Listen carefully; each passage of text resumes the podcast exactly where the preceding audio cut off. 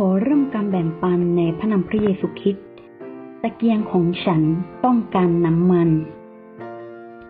พระเยซูทรงใช้วิธีการทันมนุษยวิทยากล่าวอุปมาถึงแสงสว่างให้กับคริสเตียน พระเยซูกล่าวว่า ท่านทั้งหลายเป็นความสว่างของโลก นครซึ่งอยู่บนภูเขาจะถูกปิดบังไว้ไม่ได้ เมื่อจุดตะเกียงแล้วไม่มีผู้ใดเอาถังครอบไว้ ย่อมตั้งไว้บนเชิงตะเกียง จะได้ส่องสว่างแก่ทุกคนที่อยู่ในบ้านนั้นทำนองเดียวกัน พวกท่านจงส่องสว่างแก่คนทั้งปวง เพื่อว่าเมื่อเขาทั้งหลายได้เห็นความดีที่ท่านทำพวกเขาจะได้สั่งเสริญพระบิดาของท่านผู้สถิตในสวรรค์ มัทธิวบทที่5ข้อที่14ถึง16ในตอนที่องค์พระผู้เป็นเจ้าสถิตอยู่บนโลกนี้ ระพระเยซูกล่าวเสมอว่า พระเยซูเป็นความสว่างของโลก แล้วรักษาชายที่ตาบอดมันตั้งแต่กำเนิด เพื่อให้เขานั้นสามารถได้เห็นแสงสว่าง คนที่ตามเรามาจะไม่ต้องเดินในความมืด แต่จะมีความสว่างแห่งชีวิต ยอห์นบทที่ 8 ข้อที่ 12ธรรมิกชนที่รักและเรียนแบบพระเจ้าคนหนึ่ง จะสามารถจดจำคำสอนขององค์พระผู้เป็นเจ้าได้ เขาจะจุดตะเกียงและวางไว้บนตะเกียง เพื่อให้ความสว่างแก่ครอบครัว ไม่เพียงแต่ให้ความสว่างแก่ครอบครัวเท่านั้น แต่ยังส่องแสงแก่เพื่อนบ้าน สถานที่ต่างๆ และสถานที่อื่นๆ หน่วยบริการต่อหน้าทุกคน ในหมู่พี่น้องในคริสตจักร เพื่อให้พระนามของพระเจ้าได้รับเกียรติอย่างมากมายที่สุด แน่นอนว่าพระพรของพระผู้เป็นเจ้านั้น จะมาเมื่อแต่ละคนเชื่อฟังพระบัญญัติของพระเจ้า และทำตาม พระองค์จะทรงเปิดหน้าต่างสวรรค์และเทพรให้กับผู้ที่ยำเกรงพระเจ้า ตามที่บันทึกไว้ในพระคัมภีร์ อิสอาดเชื่อฟังพระบัญชาของพระเจ้า และไม่ได้ไปในอียิปต์ สิ่งที่อิสอัดเพาะปลูกเก็บเกี่ยวได้เป็นร้อยเท่า เพราะพระเจ้าทรงอวยพรเขา และเขาก็เจริญรุ่งเรืองและกลายเป็นเศรษฐีในที่สุดในปฐมกาลบทที่ 26 ข้อที่ 12 อันที่จริง การก้าวกระโดดของแต่ละคนในโลกนี้ ความสำเร็จ ในอาชีพ ความสุขในครอบครัว และสุขภาพร่างกายล้วนเป็นพระพรจากพระเจ้า ล้วนเป็นพระเจ้าที่ประทานสิ่งเหล่านี้ให้กับเรา ในคริสตจักรโดยส่วนตัวอาจได้รับพรจากพระเจ้า จากการรับใช้อย่างกระตือรือร้น เข้าใจความจริงและกระทำกันอย่างชอบธรรม ได้รับเลือกให้เป็นผู้รับผิดชอบ ผู้อาวุโส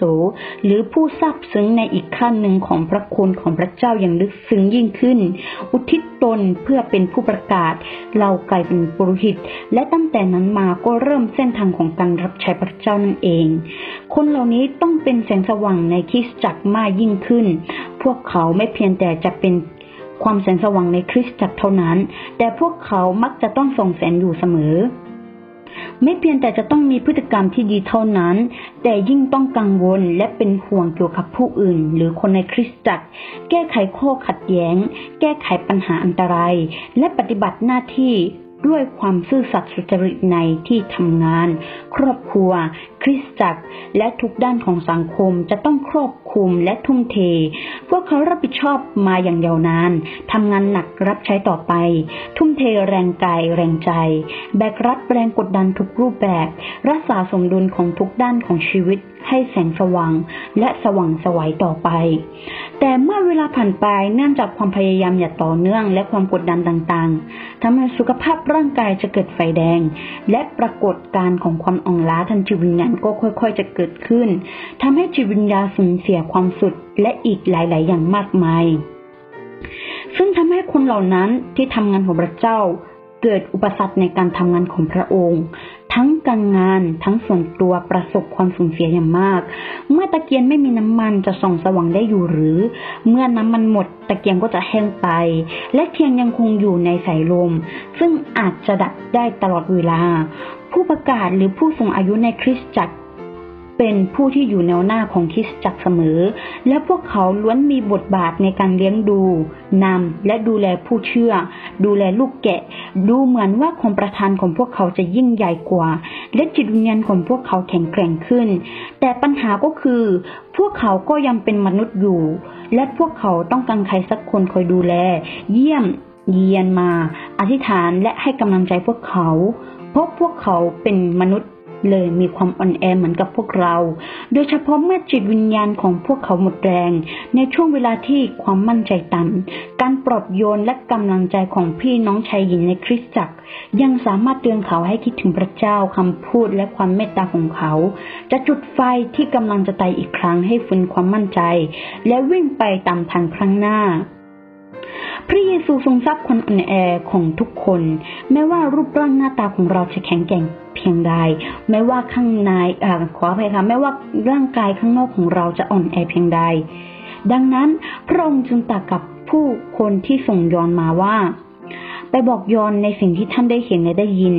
คือว่าคนตาบอดเห็นได้ คนง่อยเดินได้ คนโรคเรื้อหายสะอาด คนหูหนวกได้ยินคนตายเป็นขึ้นมา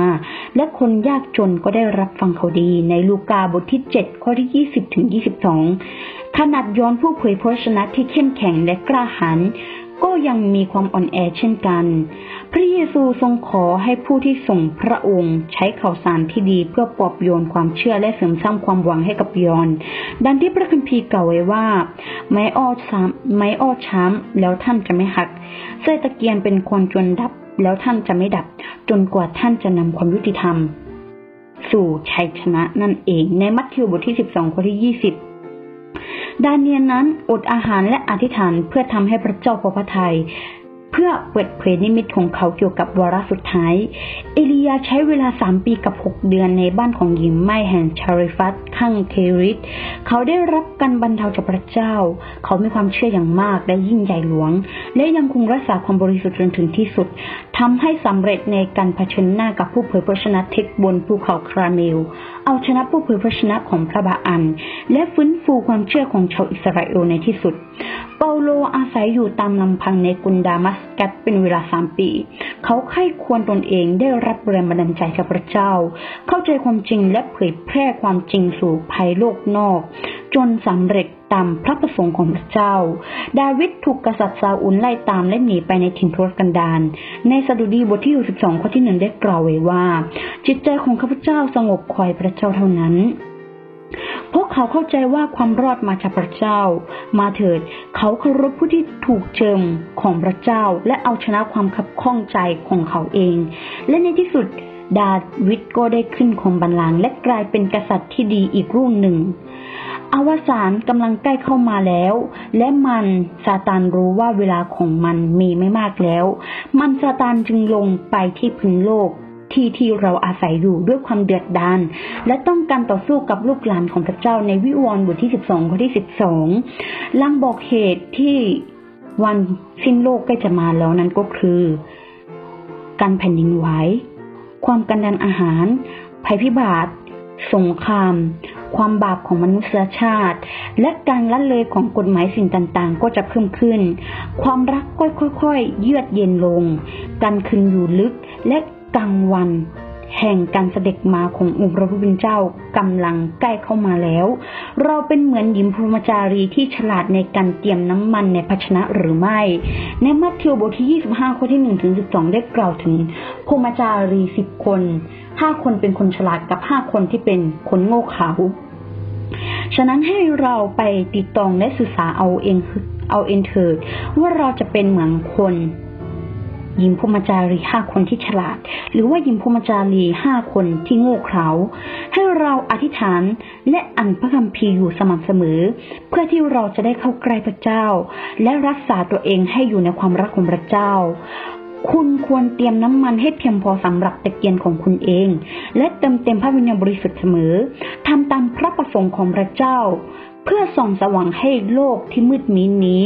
และคอยเฝ้าดูการเสด็จกลับมาของพระเจ้าอย่างระมัดระวัง เพราะในเวลานั้นมีเพียงแค่พระเจ้าเท่านั้นที่รู้ว่าวันไหนคือวันพิพากษา ขอพระเจ้าทรงโปรดให้เมตตากับทุกคน วันนี้ดิฉันขอแบ่งปันถึงเท่านี้ ขอขึ้นสง่าราศีแด่องค์พระผู้เป็นเจ้าผู้อยู่บนฟ้าสวรรค์ และขอให้พระคุณสันติสุข จงดำรงอยู่กับธรรมิกชนที่พระเจ้าทรงรักทุกคน อาเมน